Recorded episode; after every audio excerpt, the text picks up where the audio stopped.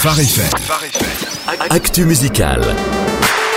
Et c'est le retour de l'actualité musicale pour ce lundi 8 janvier 2018. Qui nous présentes-tu aujourd'hui, Jonathan?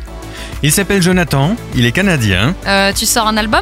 Non, les ressemblances s'arrêtent là. Il s'appelle Jonathan Steingard. Il est guitariste du groupe pop-rock Hawk Nelson depuis 2004 et sa voix depuis 2012.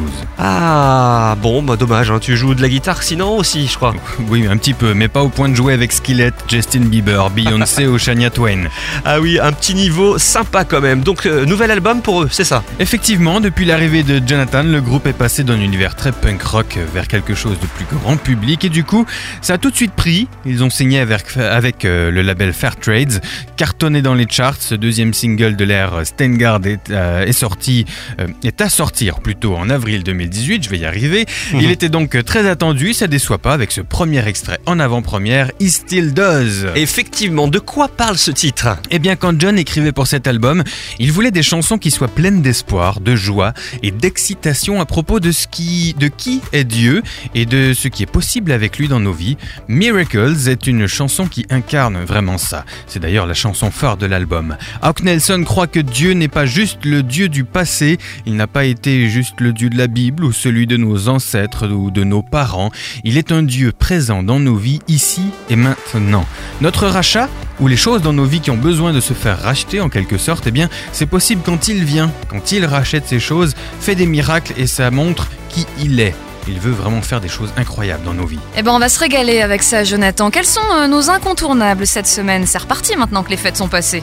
Et oui, c'est reparti avec Remedy Drive qui, sont, euh, qui sort son The North Star cette semaine. 12 chansons avec des influences de l'électro des années 80, du grunge des années 90 Ouh là là. et un hip-hop moderne pour donner une voix aux millions de personnes victimes de trafic d'êtres humains dans le monde.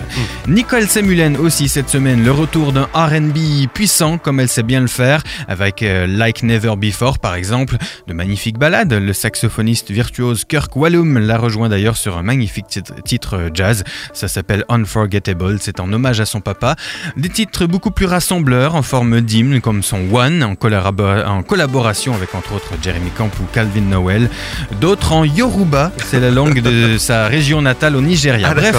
C'est assez éclectique mais vraiment réussi, certainement l'album événement de cette rentrée. Ça commence plutôt bien cette année 2018, ça c'est génial. En tout cas, euh, bravo d'avoir déniché tout cela aussi, Jonathan. Quelques scoops. Oui, du nouveau concernant Isaac Bonaz. L'artiste annonce la sortie d'un album le 18 avril 2018. L'album s'appellera Vertige. Les frères du groupe For King and Country qui ont annoncé un nouvel album à sortir en 2018 aussi, ça sera leur troisième.